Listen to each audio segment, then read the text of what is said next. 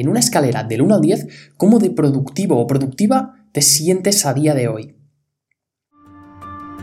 ¿Te han inculcado que si te dejas la piel, sigue las reglas y mantienes tu cabeza agachada, tendrás éxito en la vida? En los negocios existen dos mundos, el que te cuenta tu profesor y el que te vas a encontrar realmente allá afuera. Dos mundos completamente desconectados. Por eso tienes que escuchar siempre que puedas este podcast, porque en cada episodio, Tony de la Torre te sirve en bandeja claves y atajos probados que podrás aplicar en tu negocio. Prepárate porque empieza Business Secrets. En el episodio de hoy te voy a compartir la fórmula que yo utilizo para ser lo más productivo posible y eliminar todas las distracciones en mi día a día. ¿Quieres saber cuál es? Quédate y escucha. Muy buenas a todos, ¿qué tal? ¿Cómo estáis? Bienvenidos a este nuevo episodio donde vamos a hablar en el día de hoy sobre la productividad, cómo podemos lograr ser más productivos. Y justamente en este episodio os voy a compartir la fórmula que yo utilizo para ser realmente productivo y eliminar así todas las distracciones en el día a día, que no son pocas. Así que nada, quédate y empezamos. Ok, si estás en el mundo de los negocios, estoy seguro que conoces alguna herramienta relacionada con la productividad. ¿Qué tal si te hablo de Todoist, de Asana, de Trello, todas estas aplicaciones que realmente son útiles a la hora de gestionar distintos proyectos, eh, distintas metodologías de trabajo, equipos y en definitiva un calendario ¿no? de, objetivos y de fechas de entrega. Es cierto, son útiles, pero ¿qué suele ocurrir en, en la mayoría de casos? Pues que en la mayoría de ocasiones las personas suelen abandonar ese, panel de Trello, esa, esa, planificación de Asana, esas tareas colgadas en Todoist y al final acaba siendo una herramienta que dejamos de utilizar y que queda pues eh, en el olvido, ¿no? Entonces, esto es algo muy, muy habitual. No solo me ha pasado a mí, sino que le ha pasado a muchos emprendedores que conozco, personas con las que trabajo y he trabajado. Y realmente, para mí, la solución es, como dice el dicho en inglés, back to basics, volver a lo básico, que es aquello que realmente nos hace ser productivos y, que a la vez ah, se mantiene súper simple. Pero antes de deciros exactamente cuál es la planificación, la estrategia que yo utilizo, quiero que entendáis el hecho de que no ser altamente productivo implica que tengamos en ocasiones mucha frustración, mucha impotencia, que de alguna forma tengamos que renunciar a tareas realmente importantes por cubrir aquellas que son urgentes, ojo, urgentes, no importantes, y que realmente no consigamos aquello que nos habíamos planificado no solo para el día, sino también para la semana, incluso para el mes. Es muy importante entonces que ataquemos a la productividad desde, desde un punto de vista analítico y desde un punto de vista objetivo, ¿de acuerdo? Entonces, eh, ¿Qué me solía pasar a mí? En mi caso, pues eh, yo gestionaba diferentes aplicaciones para... Bueno, de hecho es que lo he probado de todo. He probado eh, Asana, he probado Trello, he probado, bueno, todo tipo de, aplicaciones, Todoist y, y demás aplicaciones para ser lo más productivo posible, para adaptar un poco mi forma de trabajar a estas aplicaciones y herramientas que, ojo, repito, están muy bien. Si has probado alguna de ellas sabrás que, que son realmente útiles y que están pensadas para ser lo más amigables posibles de cara a la experiencia de usuario, pero si no tienes una constancia detrás, una fuerte disciplina de, mantener ese tablero al día o esa planificación actualizada, pues acaba siendo algo eh, desastroso, ¿no? Entonces, ¿qué ocurre? Pues que si de alguna forma tú eh, planificas tu día, tu semana, tu mes en esta herramienta y no le das un seguimiento, uno, te estás fallando a ti porque estás mintiéndote a ti mismo sobre algo que has dicho que ibas a hacer pero realmente no estás llevando a cabo. Y por lo tanto también no tienes, digamos, una planificación realista de cuándo y cómo vas a cumplir tus objetivos. ¿Me sigues? Pues bien, llegados hasta este punto, hay una problemática clara y es que eh, hay muchísimas personas trabajando a día de hoy, emprendiendo su negocio o incluso trabajando por cuenta ajena que necesitan una forma clara y robusta de planificarse. Veréis, os voy a contar la forma en la que yo lo hago.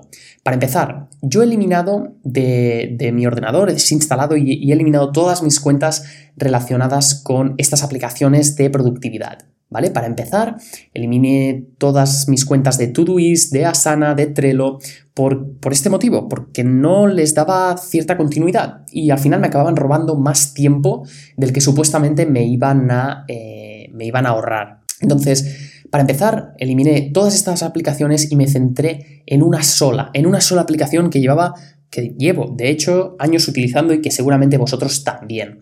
Y esta es Google Calendar. Google Calendar al final te permite tener en tu calendario semanal, mensual o diario una planificación de tareas a llevar a cabo. Y también te permite asignarles un tiempo de ejecución, asignarles un color, asignarles también una persona con la que vas a realizar ese evento o esa tarea, te permite incluir recordatorios, te permite eh, incluir eh, pues, eventos, diferentes cosas que, ya son más que suficientes para empezar. ¿De acuerdo? Es muy importante que utilices la, la herramienta que utilices siempre tengas en mente la premisa de, oye, manténlo lo más sencillo posible, porque al final va a ser algo con lo que vas a ir trabajando a lo largo del tiempo y como más simple sea, mejor para ti y para tu proyecto. Por lo tanto, en mi caso, yo utilizo Google Calendar que me va perfecto, me va perfecto para hacer un seguimiento de mis tareas diarias, semanales y mensuales y lo que hago es eh, después de, oye, decir, oye, mira, esta es mi aplicación, la que yo utilizo para gestionarme, el siguiente paso es establecer las tareas básicas del día. Yo como máximo tengo un número de seis tareas diarias que hago todos los días. Cada día van variando, pero como mucho tengo un máximo de seis. ¿Por qué? Porque al final ah, seis tareas no son ni demasiadas ni demasiado pocas, como para, llevarlas a cabo. Es decir, no hay que desgranarlo todo al máximo de decir, oye, pues mira, tengo que abrir el ordenador, tengo que abrir este correo. No, no, no, simplemente pues tenerlo un poco todo a nivel macro, ¿vale? Pero tampoco es demasiado genérico como para perderme y no saber exactamente qué es lo que tengo que hacer en cada momento. Por lo tanto, estableces y haces un listado de las tareas básicas del día. El siguiente paso es priorizar y dejar para el principio del día las más densas, las más largas, las más complicadas de hacer. ¿Por qué? Porque por mucho que una persona diga, no, bueno, es que yo soy más productivo al final del día, que eso puede ser verdad, es cierto, lo cierto es que al principio del día es cuando menos saturada tenemos la cabeza, cuando venimos más frescos, por así decirlo, a nivel laboral. Por lo tanto, ah, yo suelo recomendar que las personas hagan las tareas más importantes, las más eh, densas, por así decirlo, al principio del día, que es cuando más productivos somos y cuando mejor hacemos las tareas. ¿vale? Una vez tenemos esta, este listado ya priorizado, pero todavía no hemos eh, asignado ningún hueco para complementar cada una de estas tareas, el siguiente paso es, efectivamente, reservar un espacio en el calendario para realizar cada una de estas tareas. Imaginemos que tú empiezas a trabajar a las 8 de la mañana o a las 9, ¿vale? Pues bien, la primera tarea sería, pues eh, la pones a las 9, de 9 a 10 o de 9 a 9.45 y así sucesivamente hasta que te quedes sin tareas, ¿vale? Pero lo importante es que asignes un número de tareas realista para, que las puedas llevar a cabo, ¿vale? No, no, se trata de hacer un canto al sol y de que después no se pueda cumplimentar esa, no se pueda ejecutar esa tarea, ¿vale? Entonces, una vez ya has reservado un hueco en el, calendario, eh, lo, último que suelo hacer es una planificación semanal con un objetivo macro y realista. Por ejemplo, imaginemos que eh, esta semana yo lo que quiero hacer es, imaginemos, lanzar, eh, pues, dos nuevos podcasts y, eh, no sé, gestionar una nueva campaña de, Facebook Ads. Pues bien, ese es el objetivo macro. Luego eso se va a desgranar en mini acciones que tengo que hacer para llevar a cabo esa acción, ¿vale?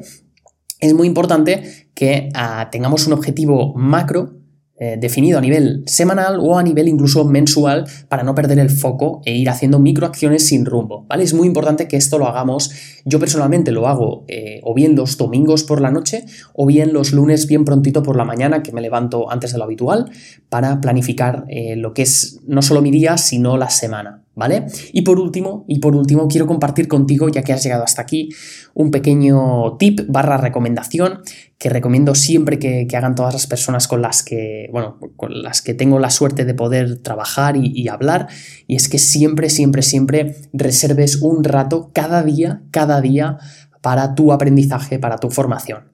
Ya sea si te gusta el mundo de la lectura, si te gusta el mundo de los cursos, si te gusta, no lo sé, si tienes un mentor, si tienes si participas en un programa de coaching, sea lo que sea, reserva un tiempo para ti, porque al final es invertir en ti y toda inversión que sea en tu crecimiento personal o profesional siempre va a ser una buena elección. Así que nada, esto ha sido el podcast de hoy.